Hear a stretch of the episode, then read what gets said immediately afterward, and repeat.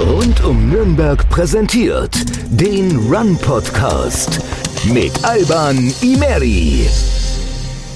So, Servus und herzlich willkommen zu Run Podcast Folge Nummer 51. Zunächst einmal Dankeschön an alle Hörer da draußen, die uns von Anfang an bisher begleitet haben, aber natürlich auch an die, die mittendrin mal dazugekommen sind. 50 Folgen Run Podcast und die 50. Folge mit Markus König war natürlich ein voller Erfolg, haben da sehr, sehr viel tolles Feedback auch von euch bekommen. Deswegen vielen Dank an dieser Stelle, aber es muss natürlich nicht immer der Oberbürgermeister und der Konzernmanager sein. Wir beim Run Podcast wollen ja auch so ein bisschen diesen Hidden Champions mal die Möglichkeit geben, eine größere Plattform, auch äh, eine größere Zielgruppe auch zu erreichen. Und äh, deswegen heute mit am Start Tobias Bäumler von Vitas. Tobi, hi. Hi, servus. Tobi, wie geht's dir? Sehr gut, vielen Dank. Das Wetter wird besser, das ist immer gut. Ja, äh, allerdings. Äh, wunderschöner Sonnenschein gerade während unserer Aufnahme. Ähm, wie ist gerade für dich persönlich, bevor wir jetzt ins ganze mhm. Business-Thema einsteigen, so die ganze Corona-Zeit? Ja, spannend, das schon. Ähm, es fällt natürlich auch viel weg, aber dadurch, dass man jetzt im Startup auch genug zu tun hat, worauf man wirklich Bock hat, äh, kann man sich ganz gut in die Arbeit stürzen und ablenken. Das ist wahr, ja. ja. Viel, viele stürzen sich tatsächlich, wie du sagst, ne, in die Arbeit, machen ja. außenrum nicht viel, auch weil es nicht möglich ist. Ne? Ja, absolut. Da ähm, trifft man die ja. Kollegen öfter, ob dann remote oder auch mal ab und zu im Büro als irgendwelche Freunde. Ja. Aber das, das kommen auch wieder andere Zeiten. Das ist wahr. Ja, andere Zeiten äh, wurden ja schon so ein bisschen eingeläutet. Ich weiß nicht, ob mhm. du es mitbekommen hast. Äh, Markus Söder hat ja tatsächlich tatsächlich verkündet, Außengastronomie, Theater und Kinos dürfen mhm. ab einem Inzidenzwert von 100 wieder öffnen. Unter 100. Unter 100. Ja, ja zum Glück. Also ab, ab 100 nach unten. das ist ein guter Einwurf, ja. Unter 100. Nee, haben wir, haben wir natürlich mitbekommen, äh, freuen wir uns auch. Jetzt wird es halt bloß Zeit, dass es dann auch in Nürnberg soweit ist. Ja, ja. Da haben wir noch ein bisschen Zeit hin, glaube ich. Ja, ja. ja, ist tatsächlich spannend. Ich habe äh, vorhin erst einen Beitrag darüber gelesen und zwar vom äh, Wolfram Weber, Mhm. Chinichita, mhm. kennst du wahrscheinlich, mhm. ne? Die Tochter Laura Weber war übrigens auch mal bei uns im Podcast, äh, an alle, die da interessiert sind, was im, im Kino abgeht. Ähm, der hat auch gesagt, das hat viele ganz, ganz plötzlich getroffen. Ne? Also mhm. hat gesagt, das ist ja auch irgendwie so eine 180-Grad-Wende auf einmal. Ähm, und viele sind auch gar nicht vorbereitet darauf. Ähm, und äh, deswegen öffnen auch tatsächlich nur sehr, sehr wenige. Ja, es war im Saarland ja auch so, dass da die, die kurz mal dieses Modell war, dass sie eröffnen durften und einige dann gesagt haben, das schaffen wir jetzt gar nicht so auf mhm. die Schnelle. Und bis sie dann soweit waren, war es schon wieder weg. Ja, ja. Es ist extrem schwierig, da irgendwas zu planen momentan für die. Ja, absolut. Man muss auch dazu sagen, ich meine, der Inzidenzwert unter 100 ist ja gefühlt noch meilenweit entfernt, vor allem in Nürnberg. Ne? In Erlangen ist es ja Erlangen ist schon unter drunter. 100. Ähm, deswegen darf er auch, also die Familie Weber ähm, betreibt ja nicht nur das Cinecittà, sondern auch äh, in Erlangen das Kino, mhm. ähm, das Deluxe-Kino in Erlangen. Das dürfen sie aufmachen, das macht er auch auf. Ähm, aber ja, für die anderen schwierig, ne? Weil ja. erst hast du irgendwie geplant, wer weiß, ob überhaupt Richtung Pfingsten raus, Sommerferien raus ja. und so und jetzt auf einmal dürft ihr. Ja. ja, und auch Außengastronomie ist ja trotzdem mit dem Wetter momentan total schwierig zu planen. Ja, Lässt ja. man die Leute jetzt reservieren oder nicht und dann regnet's, was macht man da mit den Leuten? Ja. Was ist so deine Einschätzung? Woher kam der Sinneswandel? Die Leute werden langsam ungeduldig, glaube ich, ob es jetzt sinnvoll ist oder nicht. Aber gerade wenn die, wenn die Inzidenz dann ja wirklich unter 100 ist und in dem Bereich muss man die Le den Leuten ja auch mal wieder eine Chance geben. Die sind mhm. jetzt dann seit einem Jahr zu, wobei Gastronomie ja erst seit November. Ja, ja. Aber irgendwann muss man den Leuten ja auch mal wieder eine Chance geben. Aber ich möchte die Entscheidung nicht treffen müssen. Also diese Abwägung ist momentan schon spannend. Ja, absolut. Ja, das ist tatsächlich so. Ne? Also Politiker werden ja oft kritisiert, mhm. äh, viel, ne? Und da muss man auch sagen, also in deren Haut will man ja auch nicht unbedingt stecken. Ne? Das ist egal, für was du dich entscheidest. Falsch ist es immer. Gibt auf jeden Fall Kritiker, ja. Für irgendwen ist es ja. immer falsch. Ja. Ähm, jetzt äh, Kino oder Außengastro, für was würdest du dich entscheiden als erstes? Außengastro. Lieber kühles Bier wahrscheinlich. Ja, absolut. äh, äh, cool. Äh, Tobias, lass uns auch über dich sprechen. Mhm. Ähm, anfangs, du hast äh, BWL studiert in Nürnberg, mhm. so ein bisschen Richtung Finanzen, auch Bachelorarbeit, ähm, auch so im, im äh, Finanzwesen gemacht. Genau. Äh, dann Praktika, Werkstudie bei, bei einer Bank in mhm. Nürnberg. Ähm, trotzdem danach jetzt nicht direkt bei einer Bank eingestiegen? Nein, das Warum? war. Ja, ich wollte einfach irgendwie mehr. Das ist so dieses Klassische, wo man irgendwie oft hört, aber ich hatte einfach Lust auf ein bisschen was Abwechslungsreicheres, ähm, selber was aufbauen. Diese Startup-Richtung hat mich schon interessiert, aber eine, eine zündende Idee hatte ich dann auch noch nicht ähm, direkt im Bachelor oder halt im Studium, aber ging dann durch eine glückliche Fügung, bin ich dann da doch reingestolpert. Hm. Danach hast du erstmal auch eine Auslandsreise gemacht. Genau, ne? also weil da Sachen war so gepackt und tschüss. Genau, da war so der Punkt, wo ich dann gesagt habe, jetzt ähm, passt das mit dem Nebenjob erstmal, äh, Studium jetzt abgeschlossen und dann ein bisschen, ein bisschen reisen gewesen, so dieser Klassiker Südostasien, Australien, Neuseeland, die Ecke, mhm. äh, wie Millionen andere auch. Ja. Ähm, dann da so ein knappes halbes Jahr unterwegs gewesen und äh, dann zurückgekommen, aber irgendwie immer noch nicht so richtig gewusst, wird's jetzt irgendwie was mit Sales, wird's irgendwie ein großes Unternehmen, was, was ist jetzt das Richtige? Mhm. mhm. Ähm, und dann äh, erstmal mal für ein Praktikum beim Zollhof beworben, um da noch mehr über die Startups zu lernen. Und äh, ja, allgemein einfach viel zu lernen, in sehr breit mich aufzustellen ja, ja. und dabei dann meine meine jetzigen Mitgründer kennengelernt. Ja. Bist du ins Ausland gegangen, weil du es generell mal machen wolltest, weil du jetzt gesagt hast, okay, jetzt kann ich es auch vom Alter her und mhm. noch keine Verantwortung oder so, oder war das mehr so eine ja, Inspirationsreise, um sich vielleicht auch so ein bisschen Eindrücke aus dem Ausland? Eine Mischung. Also ich hab, ähm, war schon immer gern reisen und dann war halt die Gelegenheit zu sagen, jetzt zwischen dem Studium und vor dem Job äh, kann man halt jetzt einfach mal, mal länger weg und nicht nur dieses zwei drei Wochen Ding. Ähm, ähm, und Neugier, Neuseeland war für mich wie für viele andere einfach auch so ein Ding, wo ich gesagt habe, da wollte ich schon immer mal hin. Hm. Ähm, und das war halt dann die Gelegenheit zu sagen, jetzt bevor man sich irgendwo reinstürzt und dann wieder schauen muss, wie man irgendwie mit Sabbatical oder sowas rauskommt, äh, das einfach vorher noch zu machen. Mhm. Ähm, und bin jetzt auch sehr, sehr froh, dass ich das damals so gemacht habe. Okay.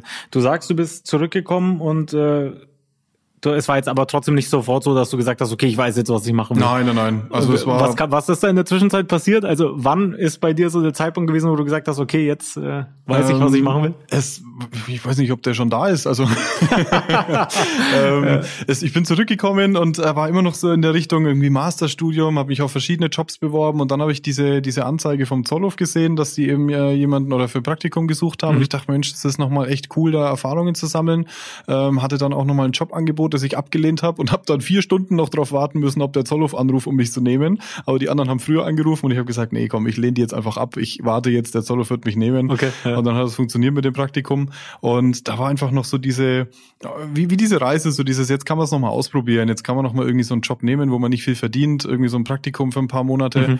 ähm, nochmal noch mal mehr lernen von so einer Welt. Ähm, zu meiner Zeit war auch Entrepreneurship und diese ganzen Module gab es im, im, zu meiner Zeit, wie das schon klingt, aber die gab es im Studium noch gar nicht so vertieft. Ja. Ähm, von dem her war da einfach extrem viel Neugier dabei und ja, hat dann ganz ja. gut funktioniert tatsächlich auch. Ja. Praktika sind jetzt ja, du hast es ja vorhin auch gesagt, ne? Hm. nicht viel verdient, jetzt nicht unbedingt dafür bekannt, dass man da jetzt äh, einen Haufen Kohle macht. Hat sich nicht gestört, als äh, viele wollen ja nach dem Studium schnell Geld verdienen, hm. ne? auf eigenen hm. Beinen stehen.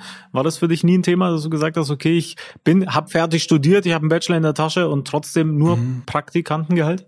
Ja, ich bin, ich bin vor im, im Studium schon ausgezogen und habe mich mit Nebenjobs, ähm, ich war, war auch Schwimmtrainer bei mir im Verein, da gab es dann immer eine Aufwandsentschädigung. Ich habe diese, diese Praktika- und Werkstudentenjobs gehabt. Ähm, ich habe mich da schon immer dann auch finanziert und äh, klar, eine, eine kleine Bude oder dann eine WG oder sowas. Aber ähm, dadurch war so auch dieser Sprung jetzt nicht so notwendig, dass ich sage, ich hatte eigentlich alles, ich war mhm. erst reisen, ich konnte eigentlich alles machen, worauf ich Lust hatte. Ähm, und da war, ist es jetzt einfacher zu sagen, man verzichtet nochmal irgendwie auf Gehalt. Also ich war da nie wild drauf, da jetzt irgendwie, ich hatte nichts, wo ich sage, das würde ich mir jetzt unbedingt kaufen können, dafür brauche ich jetzt Geld. Okay. Ich war auch so schon ganz zufrieden eigentlich mit dem, was man so hat. Ja, ja. Mir waren da Erfahrungen immer, immer wichtiger. Ich denke, äh, das ist auch das richtige Mindset, wenn man gründen will. Ne? Mhm. Also schnell, schnelles Geld ist ja meistens schwierig. Eher schwierig, wenn man wenn man gründet. Äh, ja. Zollhof dann ja auch der Grundstein für viele Gründer in Nürnberg. Ja. Wir hatten ja den Chris Schuster erst vor kurzem mhm. auch bei uns im, im Podcast, der ein bisschen erzählt hat, wie es äh, im Zollhof so, was da so los ist. Ähm, erzähl mal, wie, wie war es da für dich? Also mhm. du bist dahin, hast dann ein Praktikum gemacht, aber wie ist, wie bist du dann zu Vitas gekommen? Mhm. Äh, ich habe mir damals einfach von Anfang an vorgenommen, es gab halt viele Veranstaltungen ähm, noch vor Corona eben auch der, in der Eventspace in einem alten Gebäude, da waren sie ja noch nicht im neuen Gebäude, ähm, viel, viel stattgefunden, Know-how-Events und alles Mögliche. Und äh, da habe ich mir einfach vorgenommen, bei jedem dabei zu sein. Also ich war auch extrem wenig zu Hause, ich war eigentlich fast nur dort, ähm, gefühlt so im Rückblick und äh, wollte da einfach Leute kennenlernen, schauen, Leute, die schon gegründet haben, mich mit denen unterhalten. Und äh, bei einer dieser Veranstaltungen habe ich dann eben jetzt Thomas ähm, und René kennengelernt, ähm, die damals schon die Idee von Vitas hatten.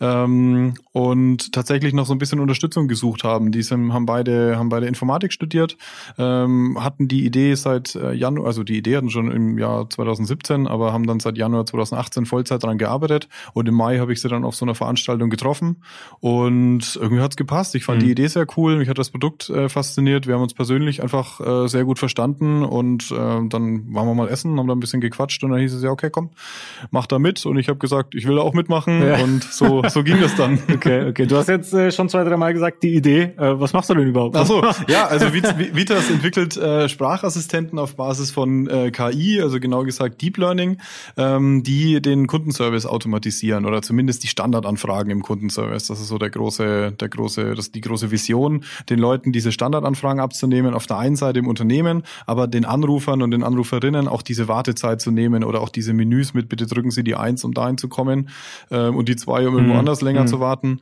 Ähm, das ist so diese, diese Vision, da den einen auf der einen Seite einfach schnell Antworten zu geben, schnell die Fälle zu bearbeiten und auf der anderen Seite auch, es gibt so viele Jobs, wo die Leute den ganzen Tag nur rangehen und immer dieselben Fragen beantworten und immer dieselben Sachen sagen. Hm. Ähm, und genau das lässt sich super, super automatisieren, damit dann mehr Zeit ist auch für die intensiveren Anfragen. Es gibt auch immer noch Beratungsansätze, wo du sagst, das schafft der Assistent nicht, das muss er jetzt auch nicht schaffen. Ähm, aber das ist so die Vision bei Vitas. Gab es jetzt bei euch einen besonderen Bezug zur Gastronomie? Ähm, Gar nicht. also wo kam das her? Das, das war tatsächlich eine Marktanalyse und dann die, das, das Feststellen, dass, dass es da einfach ein sehr schöner Standardfall ist, in der Gastronomie zu starten. Es ist mhm. auch nicht so, dass, die, dass das unsere eigene einzige Branche ist. Das war mit Corona dann auch gar nicht mehr notwendig, äh, möglich, mhm. ähm, war aber auch nie so geplant. Ähm, es ist dann nur einfach so, dass die meisten Leute, die in einem Restaurant anrufen, wollen einfach einen Tisch reservieren. Das heißt, da gibt's ganz wenige, manche wollen dann noch einen Geburtstag feiern, da ist es dann irgendwie was Größeres oder sie haben ihren Regenschirm vergessen. Aber äh, 95 Prozent wollen einfach einen Tisch reservieren und es gibt keine unterschiedlichen Terminarten, es gibt keine verschiedenen Terminlängen, es geht einfach nur drum, Datum, Uhrzeit, Anzahl der Personen und der Name. Und damit hat man eigentlich erstmal sehr, sehr viele Anrufe im Restaurant abgedeckt. Und dadurch war es eben ein sehr, sehr schönes äh, Startumfeld für Vitas, um zu sagen, hey, da setzen wir jetzt mal an und automatisieren diese Tischreservierungen in Restaurants. Dazu kam natürlich auch noch, dass es in den meisten Restaurants einfach niemanden gibt, um ans Telefon zu gehen. Das ist mhm. immer so ein Job, der nebenbei erledigt wird und eigentlich der Service vor Ort darunter leidet.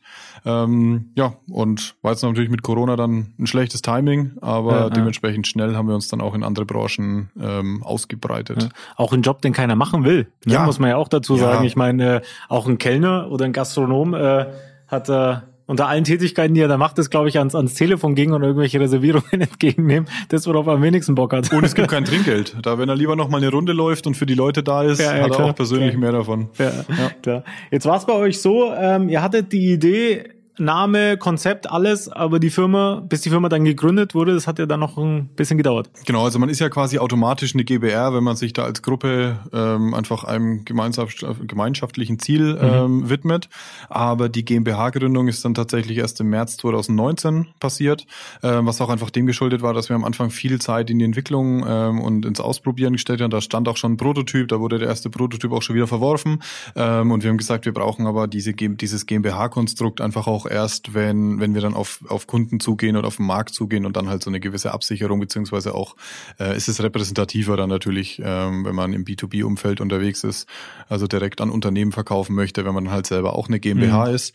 Ähm, und dadurch war es am Anfang einfach noch nicht notwendig. Also man konnte da ganz gut zusammensitzen und an dem Projekt arbeiten, äh, wie das vorantreiben, den Markt checken und alles, ähm, bevor man dann wirklich eine offizielle GmbH ist, was halt dann auch wieder Kosten und Aufwand mit sich klar, bringt. Klar klar.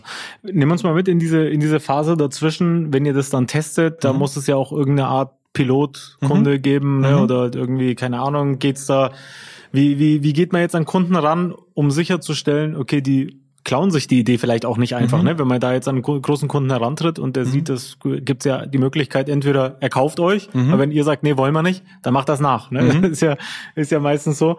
Ähm, wie sichert man sich da ab? Also sind es dann NDAs oder waren es dann Kunden, zu denen ihr ein besonderes Vertrauen hattet? Also ja, also gerade gerade am Anfang war es ja so, dass wir dass wir einfach den Prototypen mal mal draußen ausprobiert haben. Wir hatten dann so eine Insel im Josefs, ähm, das heißt, da war einfach das Ausprobieren und die ersten Gastronomen waren dann unsere Pilotkunden. Da muss man jetzt Mhm. auch keine Sorge haben, dass die jetzt sagen, sie machen ihr Restaurant zu und bauen jetzt einen Telefonassistenten. Wahrscheinlich, ähm, und als wir dann wirklich an dem Punkt waren, dass wir auf große Unternehmen zugegangen sind, ähm, waren wir auch einfach schon so weit in der Entwicklung, dass die das so schnell nicht, nicht auffallen. Die müssen ja trotzdem wissen, was müssen sie machen. Man, man hat in diesen zwei Jahren auch zwischen, zwischen dem Start, äh, dass man wirklich Vollzeit an der Idee gearbeitet hat und dem Markteintritt, äh, so viele kleine Fehler und Erfahrungen auch gesammelt oder Fehler gemacht und Erfahrungen Mhm. gesammelt. Ähm, das muss man dann immer erstmal erstmal aufholen, also, selbst als großes Unternehmen. Jetzt ist ja für viele, für viele Gründer, die in so einer Entwicklungsphase sind, ähm, immer schwierig einzuschätzen, wann ist der Zeitpunkt, okay, jetzt gehe ich an den Start. Mhm. Jetzt, jetzt ist un- unser Produkt wirklich reif für den Markt und wir sind auch soweit von der Teamgröße, von den Strukturen, vom organisatorischen her. Wann war bei euch dieser Zeitpunkt? Wann habt ihr gewusst, okay, jetzt Ja, ist man, es ist, soweit? man ist nie bereit. Und es, es gibt ja dieses schöne Zitat, ich weiß nicht mehr, wer das gesagt hat, aber es gibt dieses Zitat, wenn dir dein erstes, deine erste Version vom Produkt nicht peinlich ist, dann bist du zu spät gestartet oder dann bist du zu spät Okay. in den Markt gegangen. Ähm, wir, wir sind damals tatsächlich einfach, einfach raus ähm, und, und haben dann die eine Integration mit einem Partner gemacht ähm, in, in Resmir, in so eine Gastronomie-Software und sind dann auf die ersten Restaurants zugegangen, als das Ding noch nicht wirklich so gut war und haben dann mit denen zusammen geschaut, okay, was fehlt euch noch? Das ist jetzt mal das System, ruft da mal an, probiert's mal aus. Dann haben die gesagt, ja, mir fehlt aber schon irgendwie noch, dass da nach einer Öffnungszeiten gefragt werden kann. Oder ich bräuchte schon noch die Unterscheidung, ähm, ich weiß es gar nicht mehr, also so verschiedene Features, die einfach da dann gefehlt haben und haben dann aufgrund denen ihrer Wünsche weitere Features hinzugefügt, bis wir dann gesagt haben, oh, jetzt läuft's eigentlich, läuft's eigentlich sehr stabil. Wir haben auch gesehen, dass die Fehlerquote runtergegangen ist. Ähm, die haben uns dann teilweise auch mal außerhalb der Öffnungszeiten geschalten. Die haben dann noch nichts dafür bezahlt äh, und haben im Grunde nichts verloren, weil wenn Leute außerhalb der Öffnungszeiten anrufen, dann kam halt sonst die Ansage, ja, rufen Sie morgen wieder an. Ja. Und stattdessen kam halt dann mal Vitas und wir hatten aber die ersten echten Kunden, die wirklich mit dem System Ja, geredet klar, haben. Ähm, haben dann daran gearbeitet, dass einfach die Fehlerquote runterging, was sehr gut funktioniert hat. Und dann gesagt, ja, jetzt, jetzt können wir eigentlich, jetzt können wir es auch verkaufen. Mhm. So, so war tatsächlich dann der Start. Und das war dann schon Februar 2020. Also wir haben da wirklich sehr lange ähm, rumentwickelt und rumprobiert, ähm, weil wir, weil wir wollten, dass es dann einfach auch ein Projekt oder ein Produkt ist, wo man, wo man sagt, da, da kann man eine gute, da hat man eine gute Basis dann auch in weitere, in weitere Branchen danach, was ja einfach immer das Ziel war. Okay, Tobi, das heißt also, Vitas ist ein virtueller Sprachassistent für die Gastronomie. Genau. Ich kann also da jetzt anrufen bei einer Gastronomie, die euer Produkt benutzt Mhm. und den dann alles fragen und der nimmt dann sozusagen meine Anfrage auf. Was dich interessiert, genau. Tobi, ich würde sagen, das probieren wir einfach mal aus. Ja. So, ich rufe jetzt live beim Vitas Sprachassistenten mal an und probiere das Ganze aus. Willkommen im Vitas Testgasthof. Ich bin ein Sprachassistent für die Tischreservierung. Hierfür werden alle Anrufe aufgezeichnet. Was kann ich für Sie tun? Ich würde gern einen Tisch reservieren. Okay. Wie viele Personen? Wir sind zu viert. Alles klar. An welchen Tag hätten Sie gedacht? Äh, kurze Frage noch, kann ich meinen Hund mitbringen? Hunde sind uns immer willkommen. Wow, wow. Welcher Tag würde Ihnen passen? Äh, und mein Cousin sitzt im Rollstuhl. Ist es bei euch barrierefrei? Selbstverständlich können Sie unser Lokal barrierefrei erreichen. Bei Bedarf helfen Ihnen meine Kollegen auch gerne. Welcher Tag würde Ihnen passen? Äh, nächste Woche Montag. Welche Uhrzeit wünschen Sie? Äh, halb acht. Da haben wir geschlossen. Wir haben Montag bis Freitag von 9 bis 22 Uhr und Samstag bis Sonntag von 8 bis 23 Uhr geöffnet. Dann machen wir 10 Uhr. Meinten Sie 10 Uhr morgens oder 22 Uhr? 10 Uhr morgens. In Ordnung. Wie heißen Sie? Imeri. Okay, verstanden. Darf ich Sie am Montag, den 10. Mai 2021 um 10 Uhr für vier Personen eintragen? Äh, ich komme im Auto. Gibt's bei euch Parkplätze? Vor unserem Haus gibt es einige kostenfreie Parkplätze. Dann haben wir vier Personen für Montag, den 10. Mai 2021 um 10 Uhr. Ist das so richtig? Perfekt, Dankeschön. Sie sind eingetragen. Wir freuen uns auf Ihren Besuch. Kann ich sonst noch etwas für Sie tun? Nee, das war's. Vielen Dank. Vielen Dank für den Anruf. Sie können jetzt auflegen. Stark. Bin, Ja. beein bin beeindruckt. sehr, sehr gut. So, jetzt haben wir das Ganze mal durchgespielt. Äh, Tobias, wie, wie zufrieden bist du? Grundsätzlich ganz zufrieden. Ja. ja. Also ich finde auch, ähm, hat ja alles super funktioniert. Auch die Rückfragen, ne? Ist ja auch Ja. ein bisschen tricky. Äh, formuliert ja auch jeder ein bisschen anders, ne? Also, ja, das ist natürlich das Spannende und das ist auch das, wo dann wirklich die KI ins Spiel, ins Spiel kommt, weil man eben nicht ein bestimmtes Schlüsselwort braucht, weil man nicht irgendwas Bestimmtes sagen muss, damit es verstanden wird, sondern das System einfach versteht, was ist die Intention in dem ganzen Satz. Wir müssen nicht immer jedes einzelne Wort verstehen, sondern wir verstehen einfach, was, was möchte der Anrufer oder die ja, Anruferin. ja, ja. Wie ist das jetzt mit so Akzenten und so, wenn jetzt da jemand anruft und wirklich Fränkisch spricht? Ja, es geht gut. Also da haben wir tatsächlich im Produktivbetrieb keine Probleme gehabt. Ähm, wo wir einen großen Unterschied sehen, ist zwischen der Demonummer und dem Produktivbetrieb. Weil wenn Leute auf der Demonummer anrufen, dann ist einfach das Ziel der Leute, das System zu crashen. Und das funktioniert dann schon. Wenn man jetzt wirklich Gas gibt und ein bisschen äh, fränkelt oder auch andere, andere Dialekte da anwendet, ähm, dann hört aber auch der Mensch irgendwann auf, wenn er nicht aus derselben Ja, Ecke, der Ecke kommt. Ähm, die Leute, die wirklich im Produktivbetrieb angerufen haben, die sprechen ja dann auch, wenn sie in einem italienischen Restaurant anrufen, dann hauen sie ja auch nicht ihr tiefste, ihren tiefsten Dialekt raus. Ja, ja. Ähm, und von dem her, da hatten wir wirklich keine Probleme Okay. bisher.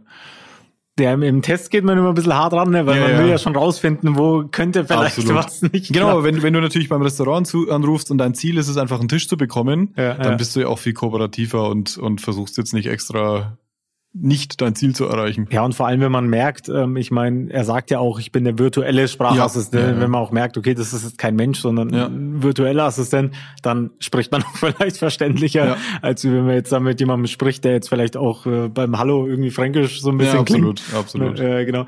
Ähm, wie war jetzt die ganze Corona-Zeit für euch aus, aus Business-Sicht? Ähm, kannst du jetzt sagen, okay, ähm, ich meine, ihr seid ja erst 2020 an den Start gegangen. Mhm. Du hast jetzt ja jetzt nicht wirklich den Vergleich, wie wäre es gewesen, wenn Ja, jetzt kein Corona ja. gewesen wäre.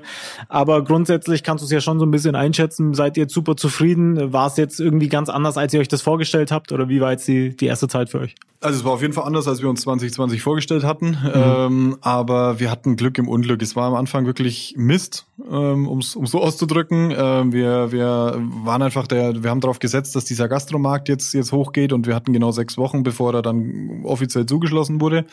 Ähm, aber wir konnten uns dann relativ schnell umorientieren, haben dann diesen Assistenten für die Kassenärztliche Bundesvereinigung gemacht ähm, und sind aber trotzdem über den, über den Sommer bis zum Sommer, bis zum September echt durch ein Tief gegangen, wo einfach nicht wirklich Geld reinkam. Auch wenn die Gastro wieder ein bisschen offen hatte, es ist alles viel langsamer gelaufen, als wir dachten. Ähm, und gleichzeitig hatten die Unternehmen da aber auch noch nicht umgeschalten, um jetzt zu sagen, hey, Digitalisierung, das ist es.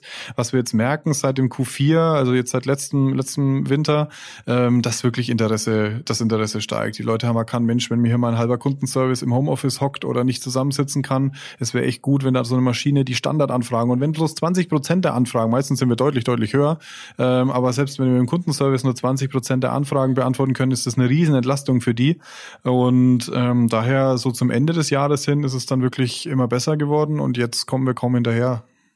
Glaubst du, dass die, dass die Gastronomen, jetzt nur eine ganz freie Mhm. Einschätzung von dir, glaubst du, dass die da so weit denken? Oder glaubst du, dass die jetzt wirklich nur sich digital aufstellen, weil sie es müssen? Und Mhm. sobald es dann mal wieder geht, dass man vor Ort geht, dass man dann sagt, okay, sowas brauche ich vielleicht auch gar nicht mehr? Hm, Ich denke mal, ähm, dass sie schon, wenn sie die Vorteile merken und Vorteile feststellen, dass Dinge einfacher funktionieren, dass Dinge äh, weniger Aufwand brauchen, weil sie jetzt ordentlich digitalisiert sind, ähm, dass sie dann überzeugt davon sind, dass es gut ist. Wenn sie wirklich jetzt dann eine, eine Zeit lang mit digitalen Produkten arbeiten, äh, sei es so ein, so ein Sprachassistent oder sei es auch einfach nur die digitale, das digitale Managen des Restaurants und sie würden sagen, es war vorher besser, dann, dann muss man sich auch fragen, warum. Also normalerweise ist ja wirklich nur dieses Überzeugen, das, das Initiale, das Schwierige und dann sollten die Prozesse natürlich auch so viel verbessert werden, dass er sagt, Mensch, wie konnte ich das vorher eigentlich ohne machen? Das war, warum habe ich das alles mit Zettel und Stift gemacht? Das ist Ja, ja ja. viel schöner so. Ja. ja, das Organisatorische ist eine, aber dann natürlich auch ein Kostenfaktor, ne? Ja. Was, was kostet, was kostet es jetzt ein Gastronom, wenn man jetzt sagt, okay, er möchte jetzt da äh, euren Sprachassistenten installieren? Mm, Also bisher war es so, dass wir das immer per Pay-per-Use hatten. Einfach, das war auch Corona geschuldet. Das heißt, einfach ein Anruf hat 30 Cent gekostet für den Gastronomen. Äh, Wir sind jetzt aber dabei für die für den Restart, nenne ich es jetzt mal in 2021, ähm, da ein paar attraktivere Pakete zu schnüren, dass die dass die Gastronomen einfach frei Kontingent haben und Mhm. dann auch von, vom Callpreis her deutlich runterkommen. Ähm, Dass wir an dem anderen Preismodell jetzt lange nichts geändert hatten, war tatsächlich einfach dem geschuldet, dass es sehr gut war, keine monatlichen Kosten zu haben. In dem Moment, wo der Lockdown war, egal wo in Deutschland, das war ja immer das, es war ein paar hatten offen, ein paar hatten nicht offen. Äh, wenn sie nicht genutzt haben, haben sie nichts gezahlt und das hat uns da auch geholfen, dass die einfach dann natürlich auch nicht gekündigt haben. Mhm. In dem Moment, wo sie wieder aufmachen durften für ein paar Wochen, haben sie uns wieder genutzt. Ähm, das war da ganz praktisch, aber wenn es jetzt wieder ein bisschen ähm, ja, konsistenter läuft und man weiß, die Gastro hat offen, in welcher Variante auch immer, ähm, dann kann man da auch nochmal ein paar attraktivere Pakete schnüren, ähm, wo man sich, wo sie sich dann halt zum ganz normalen Software-as-a-Service-Abo-Modell verpflichten und sagen, ja, hey, ich hätte gern so und so viele Anrufe pro Monat frei. Ja, macht, macht wahrscheinlich auch mehr Sinn, ja. wenn man weiß, okay, es läuft. Ähm, kann man das irgendwie gegenrechnen? Habt ihr das mal, keine Ahnung, auch vielleicht in der, in der Kundenakquise, wenn ja. dann irgendwie ein Gastronom gegenüber sitzt und sich und dich dann fragt auch ganz raus, ja, okay, was, was kostet mich das? Wo spare mhm. ich mir da mhm. Geld? Habt ihr das mal die Gegenüberstellung gemacht? Was kosten Mitarbeiter für die Zeit und was kostet jetzt da euer, euer Assistent? Klar, also selbst wenn man da jetzt bloß eine Aushilfe hat, die irgendwie um die 10 bis 14 Euro kostet oder verdient, dann kommen ja noch die Arbeitgeberkosten mhm. drauf und das dann umrechnet, dass so ein Anruf, die, es ist ja nicht nur der Anruf selber, die Leute stellen dann das, was sie gerade gemacht haben, ab, äh, ihr Tablett, laufen zum Telefon, gehen ans Telefon, blättern dann im Kalender oder schauen dann zumindest im System nach. Äh, Gerade diese Verhandlungen, äh, wie wir es auch hatten, ja, da ist leider geschlossen oder da haben wir, da ist schon alles äh, voll, geht aber auch eine Stunde später oder sowas. Das kostet einfach immer Zeit. Währenddessen könnte man auch die, das ist ja vor allem das, währenddessen könnte man auch eine Runde laufen und fragen, ob die Leute noch was zu trinken haben wollen. Und wenn sie in der Stunde ein paar Getränke mehr verkaufen, dann hat man die Kosten für den Sprachassistenten eigentlich auch schon wieder drin. Ja, ja. Gibt es jetzt da Leute, die ähm, dann euch irgendwie vorwerfen, äh, da gehen Arbeitsplätze, also werden ja immer, immer wenn man irgendwas mhm. automatisiert, gibt es mhm. ja auch Leute, die dann irgendwie sagen so, ja, okay, ähm, da gehen jetzt Arbeitsplätze verloren, da wird jetzt der Mensch ersetzt durch irgendeinen Roboter, keine Ahnung. Also die, die, die Vorwürfe oder diese, diese Bedenken kommen natürlich schon, die kommen ja, wie du gesagt hast, in, in all diesen digitalen Bereichen. Ähm, wir sehen das aber nicht so, weil wir werden nicht vor Ort die Leute bedienen. Das Einzige, was wir machen, ist, dass äh, die Leute, die eben die Leute vor Ort bedienen sollen und dafür ja. auch eingestellt sind, nicht mehr noch irgendwie so eine einfache Arbeit machen müssen, die ihnen die ganze Zeit einfach nur Zeit kostet. Ja, ja. Also ich glaube, wenn man jetzt auch eine, eine Bedienung fragt, hey, wenn du jetzt deinen Job ganz normal machen würdest, aber du musst nicht mehr ans Telefon gehen, würden die sich jetzt, glaube ich, nicht ersetzt fühlen. Also bisher haben wir da noch keinen getroffen, sondern das war wirklich eine Erleichterung. Wir hatten einen Pilotkunden, der hat gesagt, er hat zweimal in am ersten Tag hat er zweimal seine Batterien am Telefon gecheckt, weil er dachte, es ist kaputt, weil es hat immer geklingelt, er konnte nie mal eine E-Mail schreiben, er konnte nie mal mit den Gästen reden und plötzlich konnte er das, weil einfach das Telefon nur noch einmal oder drei, wir haben paar, einmal die Stunde tele, äh, geklingelt hat, weil halt irgendjemand, was weiß ich, der Bierlieferant angerufen hat und äh, Vitas ihn dann durchgestellt hat. Ja, ja. Äh, jetzt sind ja Dienstleistungen im, im Gastro-Umfeld, mhm. äh, da wird ja die Gastronomie generell jetzt nicht unbedingt als dankbarste mhm. Zielgruppe beschrieben. Wie, wie profitabel schätzt du das ein? Beziehungsweise du hast ja vorhin auch gesagt, die Gastro ist und bleibt ja auch nicht euer, euer einziges Gebiet. Nee. Also wo kann man sowas denn noch einsetzen? Beziehungsweise ja. wo ist euer Fokus? Ja. Und äh, wo siehst du da vielleicht auch Vorteile, im, mhm. wie gesagt, im, im Gegenzug also, zur Gastro? Ein, ein Beispiel war da einfach diese Kassenärztliche Bundesvereinigung. Wir haben uns damals im März 2020 überlegt, wo gehen jetzt die ganzen Anrufe hin? Weil die Leute rufen immer irgendwo an. Und das war halt diese 116, 117 Hotline. Und da haben wir dann sehr, sehr schnell innerhalb von drei Wochen einen FAQ-Assistenten für die gebaut ähm, dass sie einfach diese Standardfragen beantworten konnten. Was für Symptome hat denn Corona? Was sind die Risikogebiete? Also wenn man jetzt zu sich zurückdenkt, das war wirklich so diese Anfangszeit. Keiner wusste was, wie, wo, dass wir ein Jahr später immer noch so da sitzen. Ähm, und wir im Grunde dann diese Standardantworten für eine Zielgruppe geboten haben, die äh, nicht im Internet sucht, weil man hätte die ganzen Informationen auch online gefunden, mhm. aber eben nicht die ältere Generation, die seit Jahrzehnten ihre 11.6, 11.7 anrufen und die hatten wirklich ähm, Probleme, weil viele, viele, viele Leute angerufen haben und dementsprechend konnten wir sie da sehr stark entlasten und die Leitungen dann wirklich für die Leute frei halten, die Beratung gebraucht haben, Arzt gebraucht haben und nicht einfach nur wissen wollten, ja, wie lange muss ich jetzt eigentlich zu Hause bleiben, wenn ich Symptome merke. Mhm. Ähm, das war so diese eine Richtung. Und seitdem, ähm, wir sind jetzt in, einem, in einer Schweizer Hotelgruppe zum Beispiel, da entlasten wir die Rezeption. Ähm, wir haben ein Pilotprojekt gerade mit der Energie Nürnberg abgeschlossen, wo es darum ging, den Kundenservice zu entlasten für so Stammdatenänderungen, ähm, Abschlagsänderungen und ähnliche Sachen, Tarifwechsel. Ähm, das sind so Sachen. Äh, wir, wir haben einen Partner, um äh, Sprechstundentermine bei Arztpraxen anzunehmen. Da sind wir gerade dran. Äh, wir sind momentan mit, mit sehr, sehr vielen Branchenpartnern, also Branchensoftwarepartnern in Gesprächen, die sagen, Mensch, da da, hätten wir wirklich Bedarf. Und was tatsächlich in dem Jahr oder jetzt so seit, seit im zweiten Quartal jetzt immer mehr aufkommt, ähm, ist, dass uns auch direkt irgendwelche Arztpraxen anrufen und sagen, hey, oder eine E-Mail schicken und sagen, hey, ich bräuchte euch, weil bei uns geht das Telefon unter. Ähm, wie, wie kriegen wir da irgendeine Lösung hin, die funktioniert?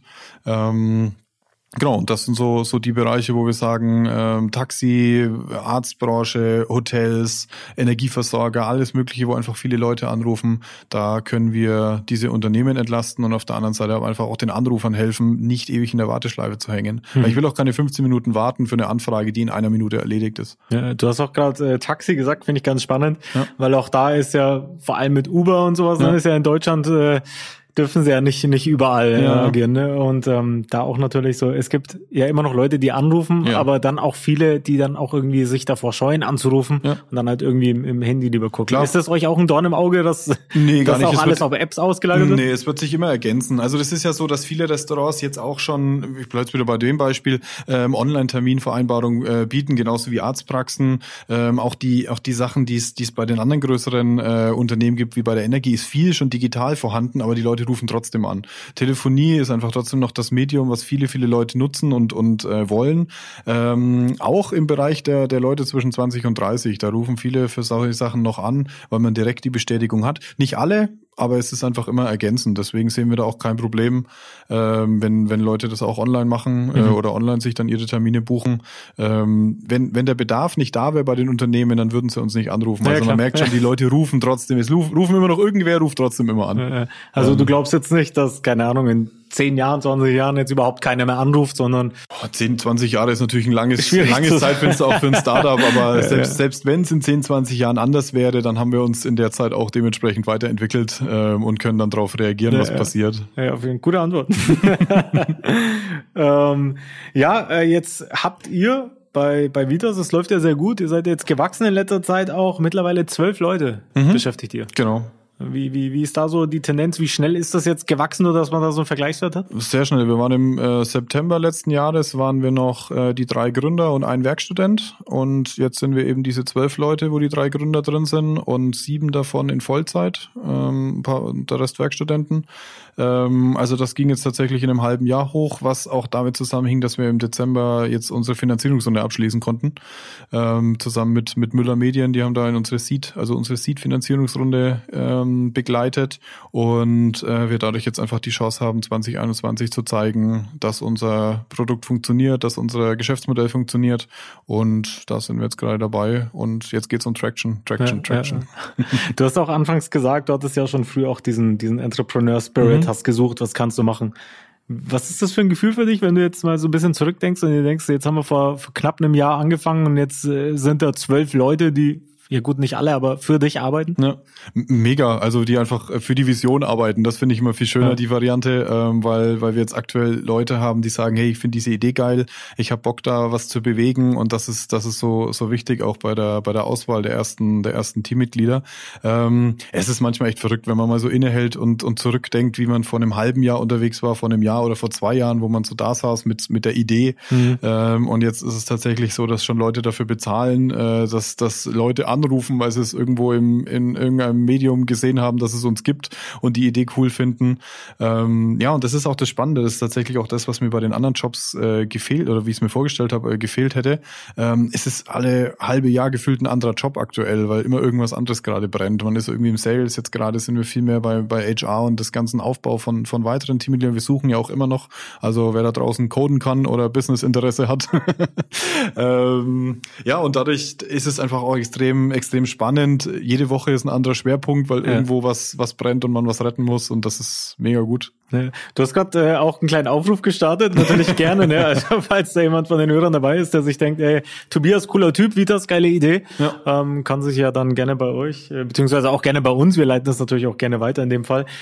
Wie muss er denn jetzt aussehen, der perfekte Bewerber? Das ist eigentlich eine gute Überleitung jetzt gewesen was, was, was für Leute sucht ihr denn? Ich meine, Coder gibt's klar, welche, die ja. an der Uni waren, aber da gibt's ja auch viele, die sich das so ein bisschen selber beigebracht haben ja. und mega vielleicht auch, auch noch nie eine Uni von innen gesehen haben. Ja, mega gut. Also gerade, dass diese Motivation und diese Leidenschaft ist momentan sehr, sehr viel wichtiger ähm, als, als jetzt irgendwie ein geradliniger Lebenslauf. Weil wenn man irgendwie sieht, dass sich Leute bewerben, die dann in ihrem GitHub-Profil, jetzt bleiben wir einfach mal beim Beispiel Coder, mhm. äh, einfach schon selber Projekte gemacht haben, irgendwas ausprobiert haben, äh, das, das ist genau das, wo auch meine zwei Tech-Kollegen sehr drauf schauen und mhm. sagen, hey, super, der hat, der hat äh, Passion, der ist da wirklich motiviert ähm, und kann auch irgendwie links, rechts ein bisschen selber mitdenken. Wir sind ein kleines Team, also es gibt ganz, es gibt nicht diese Position, wo man sagt, man wird jetzt da reingesetzt und dann macht man irgendwie 24-7, ja, das sowieso nicht, aber 40 Stunden die Woche, ähm, einfach nur diese eine Stellschraube, sondern wir brauchen Leute, die irgendwie links und rechts sich noch Gedanken machen und sagen, hey, irgendwie läuft das total unpraktisch, warum nehmen wir nicht das Tool oder warum machen wir den Prozess nicht, nicht so und so besser?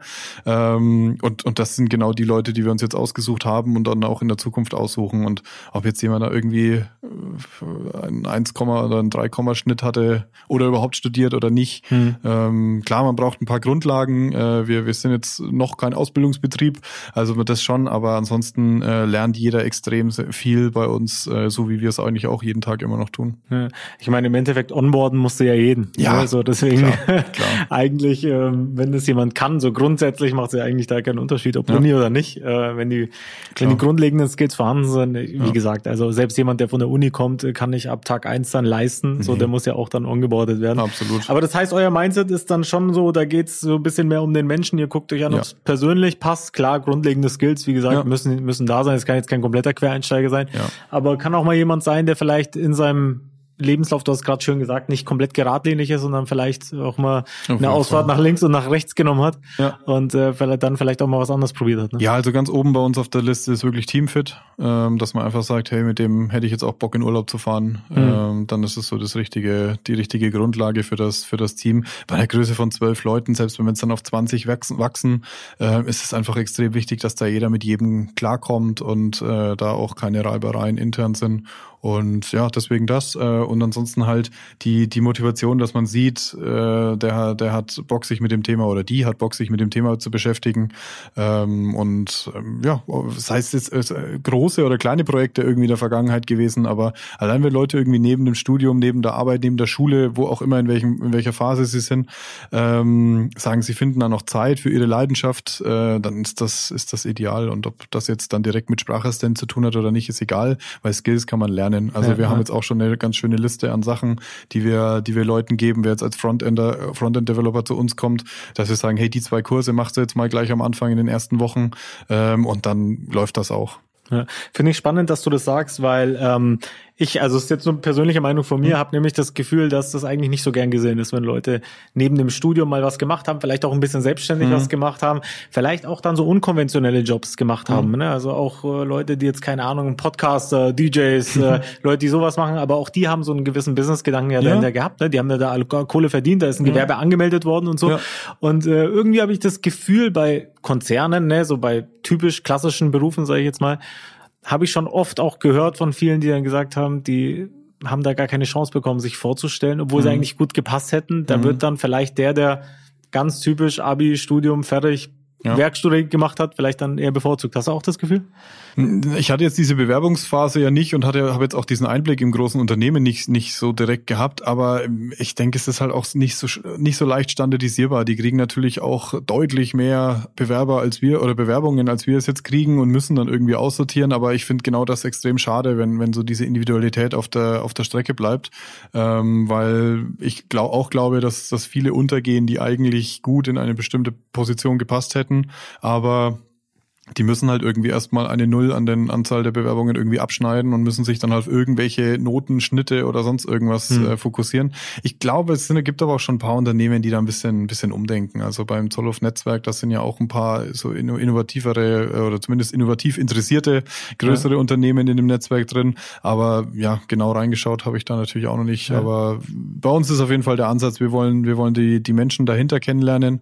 Ähm, ist da irgendwie ein cooles Anschreiben dabei, wo man einfach sagt, hey, da hat sich jemand jetzt Mühe gegeben, da hat sich jemand mit dem Unternehmen beschäftigt. Das mhm. ist halt auch das Schöne. Wenn man nicht nur einen Lebenslauf geschickt bekommt und äh, sehr geehrte Damen und Herren, sondern wenn da halt einfach steht, hey Tobi, das und das sind die Punkte, äh, das finde ich geil und äh, ja, das gefällt mir an euch und ich habe mir irgendwie da und da schon Gedanken gemacht. Keine Ahnung, irgendwas Kreatives. Es muss ja nicht, keiner erwartet, dass irgendwie in der Bewerbung direkt unser Hauptproblem gelöst wird, an mhm. dem wir gerade arbeiten, aber dass man einfach sieht, da ist irgendwie eine Leidenschaft und da hat jemand mehr gemacht, als also bei LinkedIn auf äh, One-Click-Apply zu klicken. Ähm, und dann ist das schon ganz gut. Stört sich, wenn Leute nebenbei noch irgendwie ein kleineres eigenes Projekt am Laufen haben? Nö, also das, das ist ja grundsätzlich, ähm, nö. Weil, So. Ich glaube nämlich, weil du vorhin gesagt hast, mit den, äh, dass man das nicht standardisieren kann. Ich glaube, bestimmt ist das ein kleiner Grund, der da reinspielt. Ich glaube aber, der Hauptgrund ist, dass Leute, die so einen Hang zur Selbstständigkeit haben und so nicht so gern gesehen hätten, weil ich glaube, dass da bezweifelt wird, dass die Leute langfristig dabei bleiben. ne? Also Leute, die schon früh irgendwie Projekte machen und sowas, die finden ja dann auch irgendwann dann vielleicht mal wieder ein Projekt und das kann ja dann the theoretisch auch irgendwie zu was Größerem werden. Und dann kommt vielleicht auch der Gedanke, okay, erstens, du fokussierst dich nicht zu 100 Prozent oder zu 200 Prozent, keine Ahnung, wie viel man da verlangt äh, in so Konzernen, ähm, auf die Hauptarbeit und vielleicht gehst du ja dann irgendwann weg. Ja, ja, gut, die Gefahr ist bei guten Leuten immer. Das ist ja dann an uns, ein Umfeld zu schaffen, wo, wo, wo derjenige oder diejenige sagt, Mensch, da will ich gar nicht weg, sondern ich kann mich hier entwickeln, ich kann mich hier entfalten. Und wenn dann nebenbei in der Freizeit noch irgendein, aber jetzt irgendwie joggen geht, äh, fünfmal die Woche oder an irgendeinem anderen Projekt arbeitet, ist ja dann für mich auch nicht, nicht relevant oder auch geht mich auch nichts an oder uns als Arbeitgeber da. Ähm, wir hatten zum Beispiel auch einen Praktikanten letztes Jahr in 2019, den, den konnten wir dann nicht, nicht weiter beschäftigen aus finanziellen Gründen, haben uns aus einem Guten getrennt ähm, und sind auch immer noch in Kontakt und der ist jetzt Geschäftsführer beim anderen Startup im, im Zollhof. Ach okay. Ähm, also von dem her und wir, wir sind immer noch im regelmäßigen Austausch Ja, und Äh, ist alles ist alles top. Also von dem her, da lernt man ja auch nur dann erweitert eben das das Netzwerk. Ähm, von dem her, das ist alles alles positiv. Ja. Ich habe tatsächlich jetzt schon ein paar Leute auch aus dem Zollhof getroffen und muss wirklich dazu sagen, so dieser Gemeinschafts-Community-Gedanke ist ja bei euch schon sehr präsent. Ne? Also Ja. da, ich habe so das Gefühl, das ist eine wirklich super herzliche Community und jeder gönnt jedem und du sagst auch gerade, ne, so Praktikant, der hat es bei uns nicht geschafft, ist woanders Geschäftsführer geworden. Nicht geschafft, weil wir kein Geld hatten. Das Du, muss ja, ganz also wichtig nicht geschafft. Ja, Ja, ja. Guter Einwurf, ne? Naja, nicht, dass also das er wurde nicht übernommen, ja, Ja, gut, ja. aber er hat es dann äh, bei einem anderen Unternehmen Genau. zum Geschäftsführer Genau. gemacht.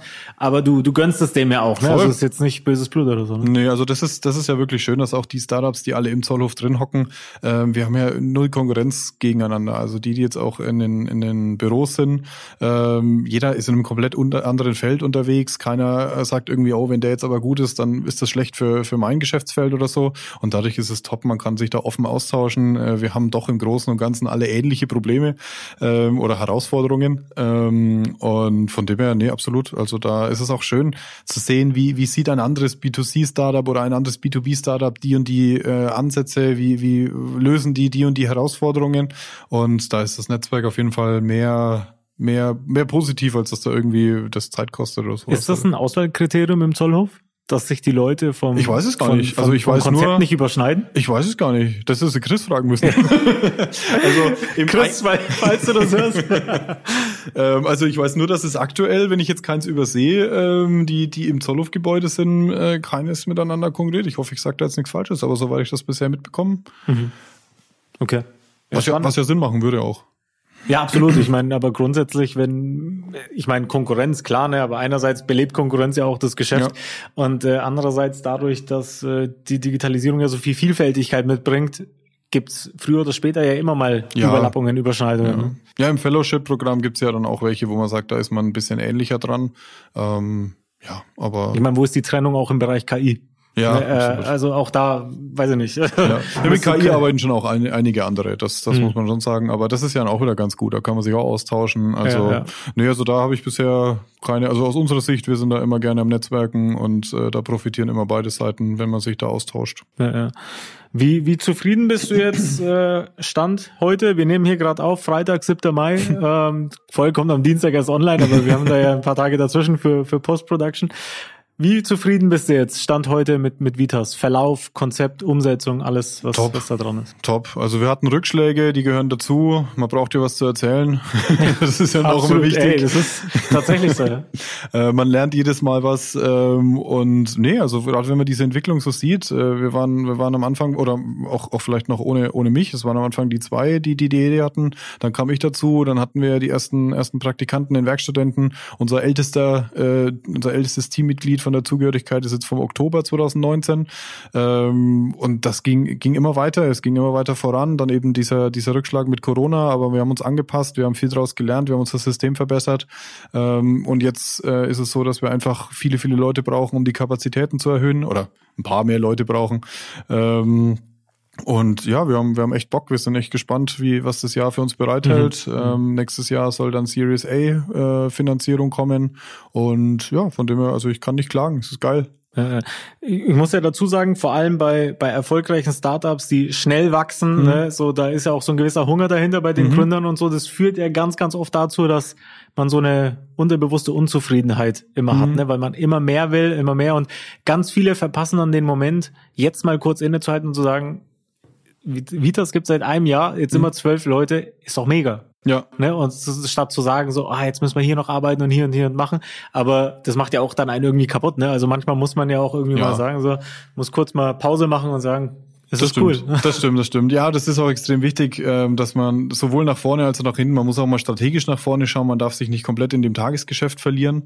Ähm, aber genauso ist natürlich auch wichtig, mal, mal das zu sehen. Und da ist es dann auch cool, wenn das Team wächst, wo man dann so sich denkt, hey, der ist jetzt irgendwie schon seit Oktober 19 da, der andere seit Oktober 20, ist jetzt dann der, der zweitälteste.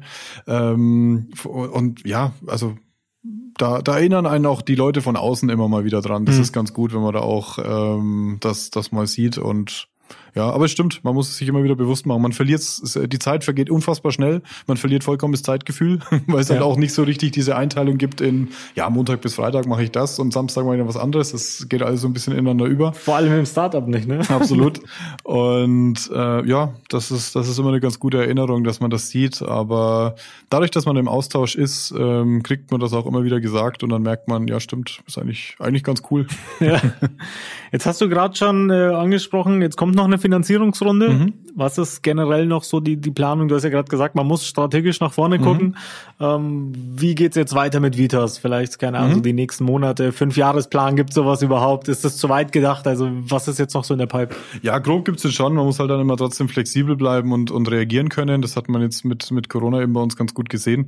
Ähm, ja, die Planung weitere Branchen, ähm, in der Branche weiter, weiter skalieren, ähm, weiter wachsen. Wenn jetzt dann auch Gastro losgeht, da einfach wieder starten, dann mit den Ärzten äh, loslegen, also wie ich es vorhin gesagt habe, die, die verschiedenen Branchen jetzt äh, zu, zu bearbeiten und zu erschließen und äh, da Traction zu kriegen, dass wirklich einfach Anrufe über das System laufen. Dadurch äh, können wir es weiter verbessern und ja, in dem, in dem Kreis dann immer, immer oder der Spirale immer weiter das ist eigentlich so die, die Sache. Und dann schauen wir mal, was Series A, ähm, wenn, wenn das dann nächstes Jahr klappt, ähm, wo es momentan echt gut ausschaut damit, ähm, weiter, weiter wachsen, weiter Leute einstellen. Und dann kann man halt auch schwierigere Probleme angehen, die man momentan, wo man sagt, wir, wir, wir konzentrieren uns jetzt mal auf diese einfachen Termine, was heißt einfachen, äh, etwas, was wir halt jetzt schon können, diese Terminvereinbarung und, und so weiter, ähm, dass man da einfach auch die Funktionen weiter ähm, voranbringt und ausbaut, Forschung betreibt und ja, Tobi, vielen Dank dir. Sehr gerne. Ich wünsche dir weiterhin viel Erfolg, viel Gesundheit auch. Danke, äh, dasselbe. Und äh, bei deinem kühlen Bier in der Außengastro wünsche ich dir mal. einen guten. Da treffen ja. wir uns ja mal, also, so machen wir das. Perfekt, danke. Äh, Tobi, also bis dann und äh, an alle Hörer da draußen, vielen Dank fürs Zuhören. Ich hoffe, wir hören uns nächste Woche wieder. Bis dahin, ciao.